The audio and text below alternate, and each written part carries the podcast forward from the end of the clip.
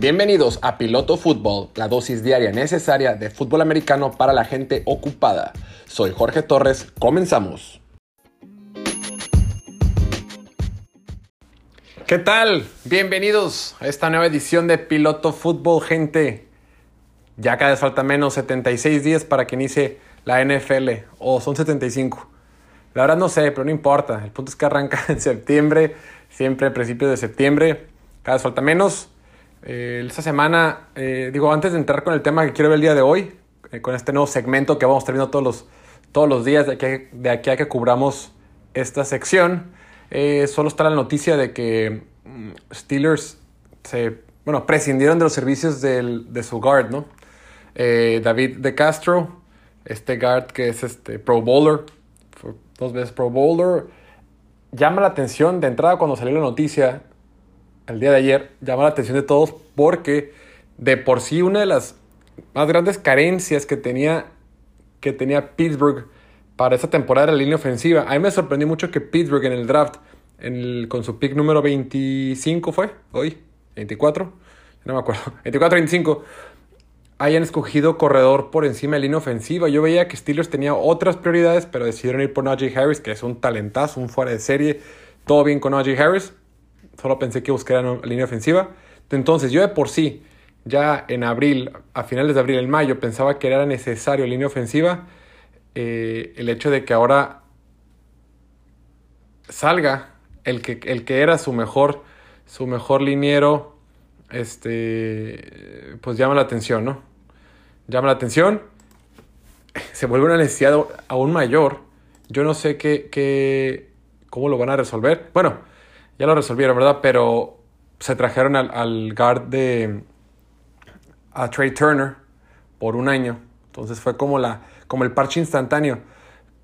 Quien era, era gente libre. Pero el tema es. Sale por un sale porque, porque él ya se quería retirar lo que, lo que, lo que dice la fuente oficial. Ojalá sea por eso. Porque de lo contrario sería pues, absurdo, sería una estupidez que Steelers suelte gente. No tienen dineros tienen que enfocarse en darle protección y, buena línea ofensiva a, tanto a Big Ben como a su corredor Najee Harris. Pero bueno, así es esto. Yo insisto que Steelers tiene grandes eh, posibilidades este año de quedar en último lugar de su división, mm, lo cual puede ser algo positivo, ¿eh? porque eso les puede permitir que tengan un buen draft pick el próximo año y puedan ir por un quarterback, porque ya les surge ahí hacer la, la transición.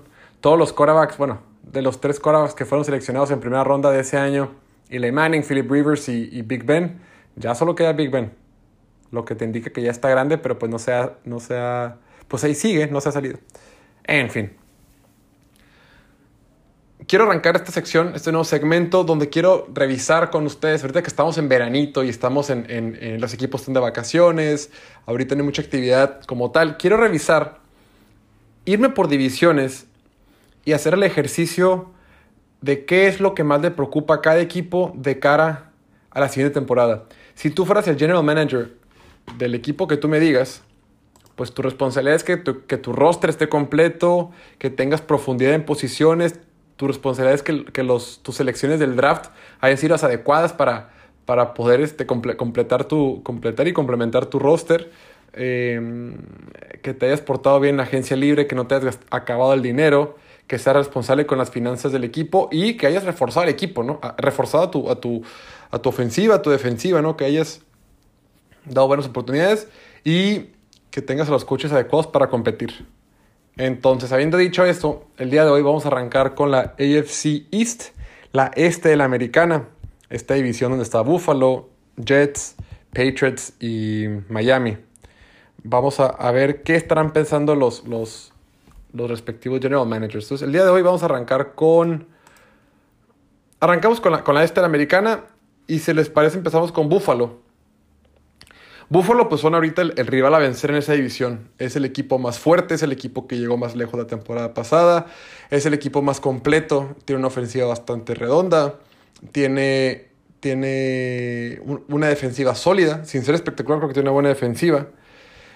Y, pues el coraje que tiene es de los mejores de la liga, ¿no? Josh Allen se ha desarrollado como uno de los mejores, mejores eh, de esta liga. Sin embargo, bueno, y la temporada pasada dominaron, dominaron su división sin problemas, ¿no? Tuvieron una división bastante fácil. Jets, pues era un desastre, era un cochinero, no había nada que hacer ahí. Eh, Patriots estaba en reconstrucción, estaba, bueno, más que reconstrucción, estaba en transición. Nuevo quarterback, nuevos jugadores, muchos jugadores clave de su defensiva eh, no jugaron por el COVID. En fin, un equipo que está reconstruyéndose. Y Miami pues tenía coreback novato, tenía un coach de segundo año y, pues todo esto. Entonces, eh,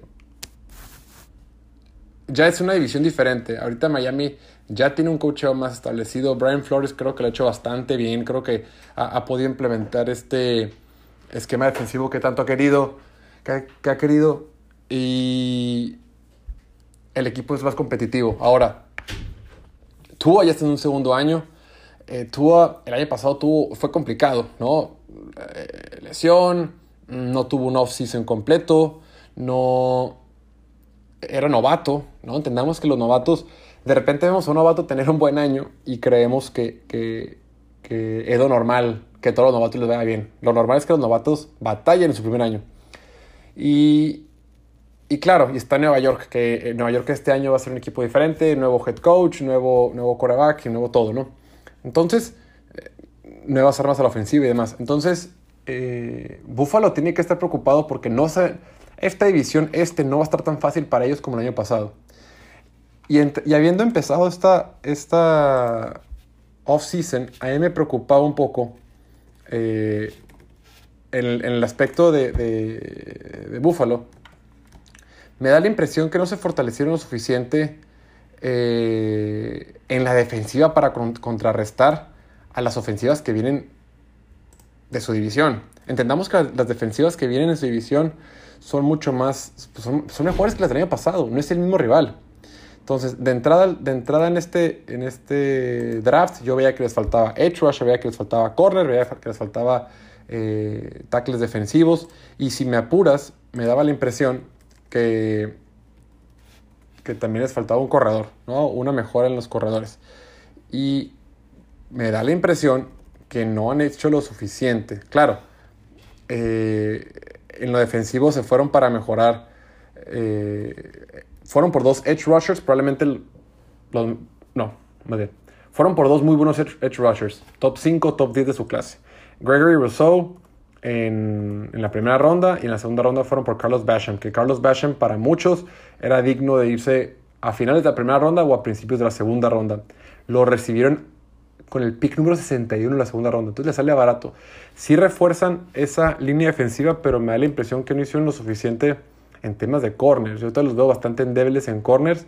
Eh, sí seleccionaron en la sexta ronda a Rashad Wildgoose de Wisconsin, pero pues ¿qué puedes esperar de ahí, no? Entonces, espero no se confíe. Digo, Brandon Bean, Brandon Bean es un, es un, es es un general manager experimentado, ¿no? Eh, pero espero no estén confiados.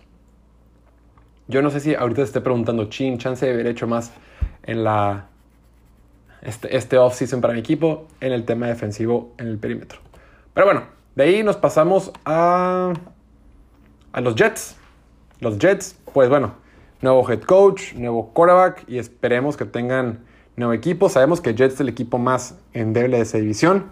Están entrando en un periodo de transición, reconstrucción. Ahorita la prioridad número uno para Jets debe ser darle mejores herramientas a Zach Wilson para que pueda desarrollarse en un quarterback de élite.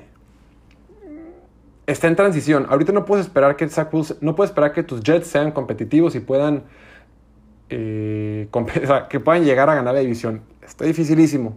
Las probabilidades están súper en su contra porque es un equipo más joven, es un equipo que está reconstruyéndose. Lo que sí tienes es un diamante, pues no decir en bruto, está semi en bruto. Inventando palabras aquí en piloto fútbol.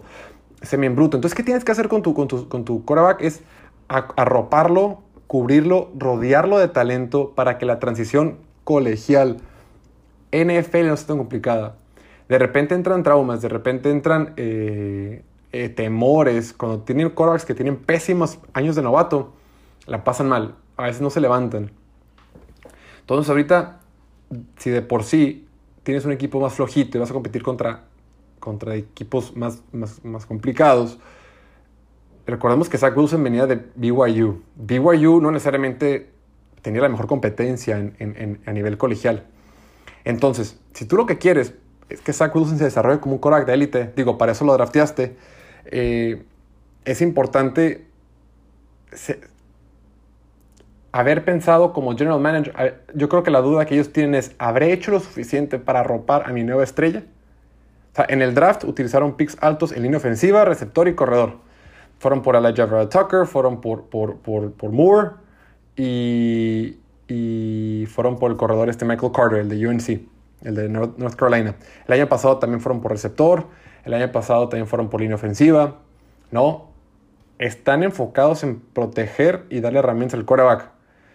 También en agencia libre sumaron a Corey Davis, que viene de tener su mejor año en Tennessee, pero eso habrá sido suficiente. ¿Será que les hace falta agregar mejores armas? ¿Será que pudieron haber hecho más en marzo? Pues ya lo tienen que definir porque para Robert Sale, que es coach de primer año, el reloj ya corre. TikTok para él. Y no TikTok la, la plataforma, TikTok de tiempo. Los Patriots, el equipo en Inglaterra, a Patriots a Bill Belichick les cayó del cielo Mac Jones. Les cayó del cielo porque no tuvieron que pagar extra por él. Lo querían, era su quarterback que buscaban y les cayó en el 15 sin moverse, sin pagar. Listo. Ahora Cam va a iniciar de titular y a Jones lo van a tener desarrollándose. Va a estar atrás, va a estar de banca en el Inter aprendiendo. Lo que sí sabemos, ahorita que Bill Belichick es coach y general manager, él no está nada contento de haber tenido una paupérrima temporada y el hecho de que, oye, el hecho de que Brady haya ganado, siempre todo el mundo decía, el mejor quarterback de todos los tiempos es Brady y el mejor coach es Bill Belichick. ¿Quién es el bueno de ellos dos? O sea, ¿quién hace grande al otro? Pues en este primer año que se separaron, primer año de no estar juntos, pues el que va ganando en esa competencia es Brady, ¿no? Brady tuvo, pues ya todos sabemos que quedó campeón con su nuevo, campeón con su nuevo equipo y Belichick tuvo una temporada difícil. Digo, y por eso eh, Bill Belichick se soltó firmando cheques a lo loco en, agencia libre. Mm, reforzaron varias áreas de su equipo. Pero a pesar de la agencia libre y del draft, yo insisto que Patriots tiene un grupo de receptores bastante flojito. No me gusta nada. Digo, uh, tienes a Nelson Aguilar, Kendrick Bourne, eh, Myers. ¿Es todo? ¿Es todo lo que tienes? Suficiente. El tema de los corners, Stephon Gilmers te quiere ir. Eh, tiene suficiente aparte de JC Jackson, ¿no? Yo no sé a quién planean intimidar con esos receptores, pero creo que a Belichick se le olvidó que ya no tiene Brady. Brady te podía, te podía subsanar varios, varias eh, flaquezas de tu equipo, pero Cam podrá. Yo creo que ahorita Bill Belichick, que es General Manager y Coach, se está preguntando, ¿habré hecho lo suficiente en receptor? El año pasado draftearon a uno. Mm, en primera ronda vamos a ver si pega. Y por último, Miami. Miami está en un escenario completamente diferente. Ahorita eh, Greer, este Chris Greer, el General Manager, tuvo un muy buen draft. Me gustó mucho el draft. Me gustó mucho cómo jugaron de estar en el 3, salirse del 3, recopilar picks, quedarse en el 6, ir por el receptor que te hace falta en Jalen Warren de Alabama, ir por Will Fuller eh, en agencia libre, volver a firmar a Jerome Baker hace, unas, hace unos cuantos eh, semanas, hace unos cuantos días. Tu quarterback promesa regresa para, tu para su segunda temporada. Y ahora sí, Tua ya está designado como titular indiscutible.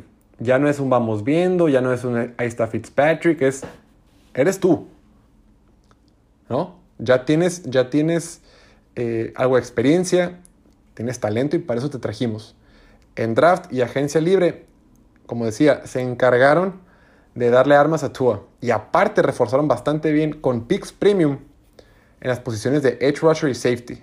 Fueron por Jalen Phillips de Miami, de, de la Universidad de Miami, y por Jevin Holland de Oregon. Dos jugadores listos para iniciar, con una defensiva que ya está bastante sólida. Y aparte, el año pasado